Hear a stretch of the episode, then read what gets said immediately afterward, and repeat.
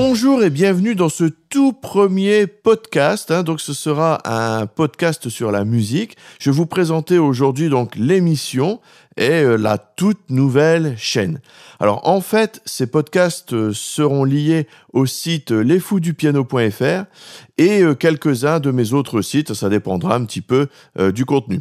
Le contenu sera aussi en relation directe avec euh, la chaîne YouTube qui s'appelle Le Musicien Amateur et le compte Instagram Ludozic, L-U-D-O-Z-I-C, donc Ludozic avec un C.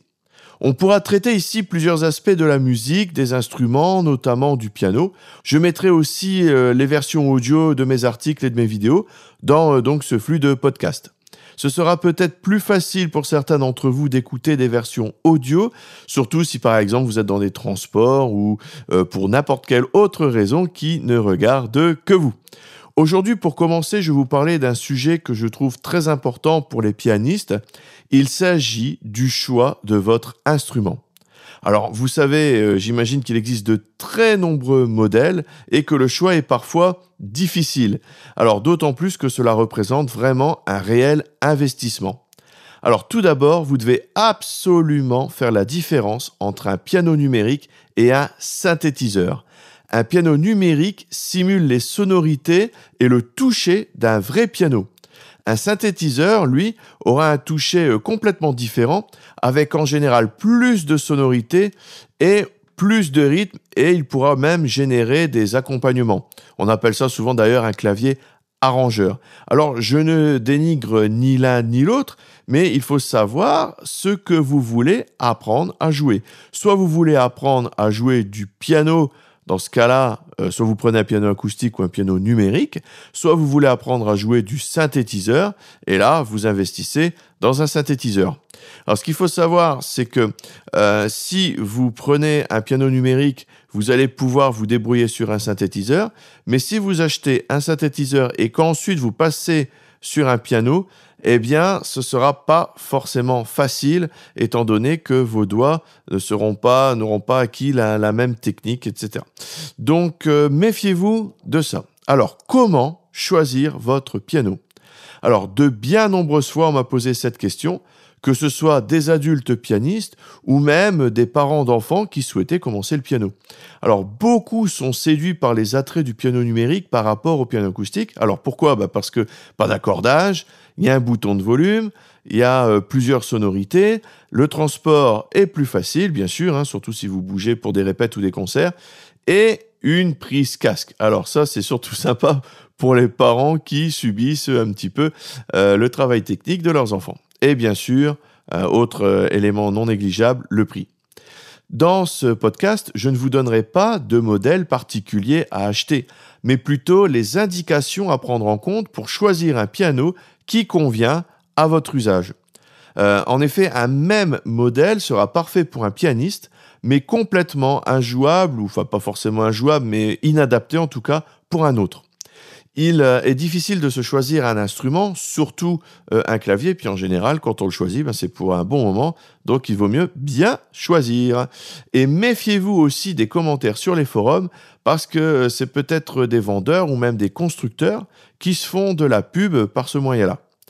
Alors, première question que vous devez vous poser. Alors j'en ai déjà parlé un tout petit peu, c'est quel usage vous avez. Alors, faut aller plus loin que bah, je vais apprendre à jouer du piano. Ça va plus loin que cela. Le principal est de définir votre objectif musical. Vous ne prendrez évidemment pas le même modèle si vous restez dans votre salon ou si vous faites euh, de la scène par exemple ou si vous allez jouer en groupe. Si c'est pour avoir une multitude de sons, alors il vous faudra plutôt partir sur un synthétiseur ou alors euh, vous pouvez prendre un piano et brancher euh, d'autres sonorités de synthétiseur sur des boîtiers, j'en reparlerai un petit peu plus tard. Mais pour jouer du piano avec des sons de piano, avec un vrai toucher de piano, alors il vous faudra un piano numérique. Alors dans ce cas-là, vous prévoyez un piano de 88 touches, comme les pianos acoustiques, hein, donc j'ai bien dit 88 touches. Il vous faut un toucher lourd ou au moins semi-lourd, mais euh, pas un toucher léger comme un synthé. Alors, vous allez devoir regarder aussi la polyphonie. Je vais vous expliquer euh, ce que c'est juste après. Ensuite, regardez le nombre de prises casque nécessaires. Pareil, je vous en parlerai aussi. Sachez aussi si l'instrument reste à la maison ou s'il faudra le transporter, j'en ai déjà parlé un petit peu, pour les répétitions ou les concerts. Alors pourquoi c'est important? Eh bien tout simplement parce que euh, les pianos de concert ne sont pas amplifiés. D'accord? Donc vous n'avez aucun son qui en sort, il faudra le brancher soit sur une sono, soit sur un ampli. Et donc euh, pourquoi, il y a, pourquoi il n'y a pas de système d'amplification? Ben, Tout simplement pour qu'il pèse moins lourd pour le transport. Hein, d'accord? Donc si par contre vous êtes chez vous, ben là vous pouvez prendre un système plus lourd avec un système d'amplification intégré par exemple. Alors voyons maintenant un peu plus en détail euh, ce dont je viens de parler. Donc les vrais pianos, quand je dis vrais pianos, je veux dire les pianos acoustiques, ils ont 88 touches. Alors beaucoup de modèles de début de gamme ont seulement 76 touches. Il y a même certains synthétiseurs qui ont 76 touches. Donc pour un, pour un synthé, 76 touches, c'est déjà pas mal. Mais pour un piano, c'est pas, ce n'est pas assez. Alors, cela peut suffire à certains usages, mais franchement pas à tout le monde. Vous risquez d'être bloqué. Donc, je vous conseille donc un modèle de 88 touches afin de pouvoir euh, tout jouer et avoir assez de place. Ça a l'air de rien, mais je vous garantis que c'est important. Alors, le toucher, euh, j'en viens au toucher, il peut être lourd, semi-lourd ou léger. Donc évidemment, léger, on met de côté, c'est le cas du, du synthé. À, mon avis, si vous voulez euh, jouer du piano, c'est le point le plus important à prendre en compte. Plus important même que le nombre de touches, en fait. Un vrai piano aura un toucher lourd. Euh, et changer cela pourra être très très très perturbant. Alors, un semi-lourd euh, pourra faire l'affaire aussi, ça, ça, peut, ça peut marcher. Vous gagnerez peut-être un peu en vélocité de jeu, mais c'est un petit peu différent d'un vrai piano, alors je préfère vous avertir. La polyphonie, alors qu'est-ce que c'est que ce truc-là? Eh bien c'est le nombre de notes que vous pouvez entendre en même temps. Par exemple, si vous appuyez sur trois touches simultanément, eh bien il faudra une polyphonie de 3 pour euh, entendre les trois notes. Donc il existe certains claviers ou certaines sonorités avec uniquement une note de polyphonie. Donc vous n'entendez qu'une seule note à la fois. Donc autant dire que c'est absolument injouable pour un pianiste. Alors vous allez me dire, bah oui, mais on n'a que 10 doigts. Du coup, euh, on ne peut pas appuyer sur plus de 10 touches à la fois. Du coup, on n'a pas besoin d'une polyphonie supérieure à 10. Eh bien, non. Il faut aussi penser à la pédale de sustain. Vous savez, la, la pédale qui sert à maintenir le son des notes pendant toute la durée où la pédale est enfoncée on s'en sert énormément au piano de cette pédale, il hein, faut vraiment le savoir. Donc si vous manquez de polyphonie, lorsque vous allez appuyer sur votre pédale, le temps d'un arpège par exemple, eh bien vous allez toujours entendre les notes sur lesquelles vous appuyez, mais celles que vous avez jouées au début de votre arpège, par exemple si vous faites une grosse montée, celle que vous allez jouer au début en appuyant sur votre pédale, eh bien euh, le, son sera euh, enlevé au profit des nouvelles notes que vous aurez jouées. Donc votre effet de sustain est complètement raté. Donc vous prévoyez une polyphonie d'au moins au moins 64, c'est vraiment un minimum. Alors maintenant, c'est vrai que les polyphonies ont beaucoup progressé. Vous avez euh, en général le minimum, c'est souvent 128, mais vérifiez quand même, c'est très très important. Si l'instrument reste à la maison, donc vous pouvez prendre un modèle amplifié avec éventuellement, vous savez, euh, un piano type meuble autour. Mais si vous le transportez, il faudra prendre compte le poids de votre instrument. Alors, ayant dû transporter mon premier piano numérique de 44 kg sur scène à chaque concert, je devais à chaque fois me faire aider. Moi, je sais pas porter 44 kilos. Donc, euh, il était sur un meuble et euh, il était très lourd. Mais bon, quand je l'ai acheté, eh bien, il n'y avait pas autant de choix que maintenant. Alors moi, je suis pas musclore. Hein. Si vous pensez pouvoir soulever 40-50 kilos pour aller en concert et bien sûr sans la caisse qui va avec, eh bien, bon courage à vous. mais si vous voulez bouger, euh, il va falloir plutôt prendre un clavier non amplifié qui sera plus léger. Et euh, vous oubliez bien sûr le meuble autour, vous euh, prendrez dans ce cas-là un pied, alors un pied métallique solide capable de supporter le poids de votre instrument. Alors le, piano numérique, en gros, un bon, hein, bien costaud, ça pèse en général une vingtaine de kilos, 20-25 kilos. Donc il faut déjà le porter, c'est déjà pas mal, hein. mais on n'est quand même pas dans les 40 ou 50 kilos. Alors du coup, vous allez devoir aussi investir dans ce cas-là euh, dans un système d'amplification. Alors soit un ampli clavier, soit une ou plusieurs enceintes amplifiées. Au pire, vous pouvez toujours utiliser votre prise casque si vous jouez tout seul. Alors justement, à propos de la prise casque, certains modèles en ont deux. Alors c'est super pratique, par exemple si vous voulez faire écouter votre musique à quelqu'un sans gêner les autres, mais aussi et surtout à jouer au casque euh, à quatre mains.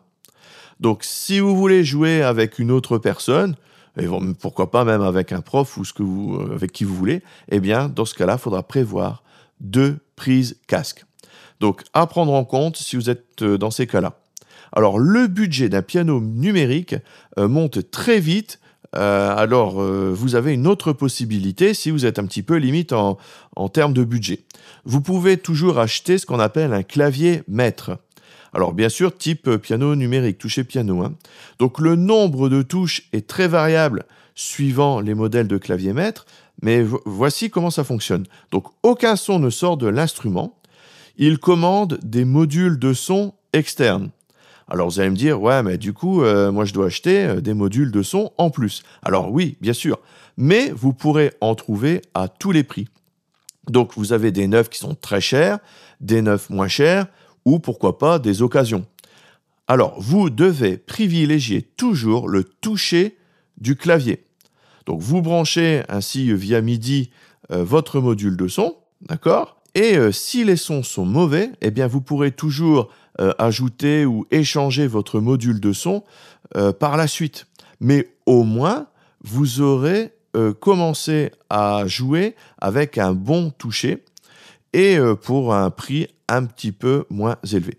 Alors, par contre, si vous ne tenez pas compte de ce que je vous dis et que vous prenez un clavier avec un mauvais toucher, alors ben, vous allez devoir subir ce toucher jusqu'à ce que vous achetiez un nouveau clavier euh, et ça, ça risque de devenir plus cher finalement au bout du compte. Alors, à l'heure actuelle, quasiment tous les claviers électroniques peuvent jouer le rôle de clavier maître avec euh, des connectiques euh, MIDI ou bien USB si vous voulez brancher sur un ordinateur. Et si vous voulez explorer plus tard ces nouveaux horizons, eh bien, vous pourrez rentrer quand même dans ce vaste univers. C'est vraiment quelque chose de, très très sympathique si vous êtes intéressé par les sonorités, surtout qu'au clavier, vous avez l'avantage de pouvoir utiliser une multitude, une multitude de sons. Alors, si c'est pour débuter, eh vous n'avez pas forcément besoin d'acheter euh, un modèle à 2000 euros, sauf si évidemment vous êtes certain d'aller au fond des choses, vous êtes sûr d'acheter, euh, euh, de, vouloir jouer du piano sur un instrument correct. mais il existe des pianos numériques dans les 500 euros à peu près maintenant pour débuter correctement. Mais attention, euh, je vous avertis encore une fois, après quelques années de pratique, vous allez certainement devoir investir dans un, euh, dans un modèle de meilleure facture.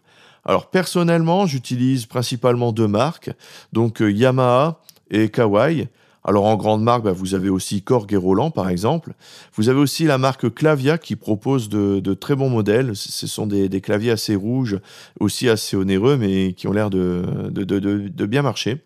Alors le toucher des Yamaha est sympa. Par contre, petite mise en garde, j'ai joué longtemps sur euh, un P80, donc il s'appelait P80.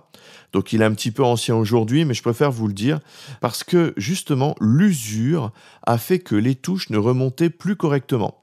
Alors je sais que parfois j'ai un jeu un peu violent, euh, surtout si je joue du rock euh, par exemple à la Jerry Lewis, mais quand même j'ai rencontré trois claviers de ce type.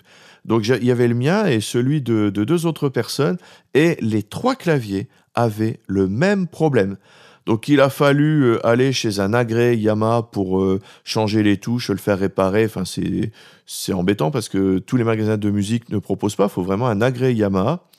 Et euh, donc le P80, euh, vous éliminez. Hein. donc je l'ai encore, je l'ai encore à la maison, mais euh, je n'en sers plus du tout parce que j'ai peur de, de, l'abîmer.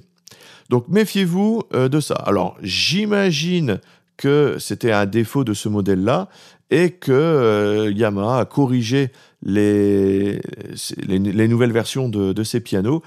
franchement, je n'ai plus entendu parler de défauts sur les, claviers plus récents. Alors du coup, à l'époque, quand j'avais mon problème avec mon, mon Yamaha, ben, je suis parti chez Kawai et je l'ai trouvé agréable à jouer et pour l'instant, je, n'ai euh, aucun problème d'usure à ce jour. Alors pour la maison, vous avez euh, les Yamaha Clavinova qui, sont très très sympas, mais bon, assez onéreux, mais bon, euh, touchés très très bien. Mais méfiez-vous, les, les, les, premiers modèles ont seulement 76 touches. Donc évitez les modèles de 76 touches. Alors, si vous comptez transporter votre piano, vous aurez besoin aussi d'une housse ou d'un flight case. Alors un flight case, c'est quoi? C'est une caisse en dur pour le transport. Donc c'est plus dur, mais beaucoup plus solide, mais aussi c'est plus lourd.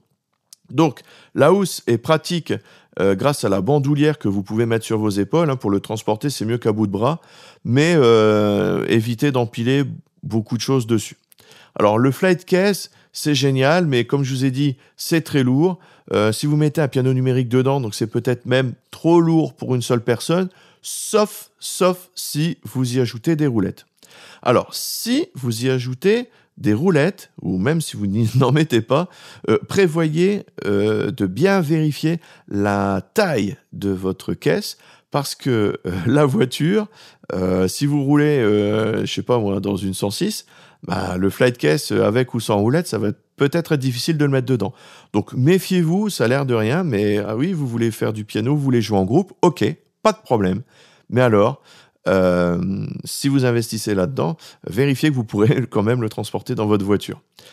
Alors, euh, dans le flight case, vous pouvez faire découper les mousses ou le faire vous-même euh, à la mesure de votre de clavier, à la mesure de votre clavier. Comme ça, seront vraiment, vraiment les, les, les, touches ainsi que les boutons seront vraiment bien protégés.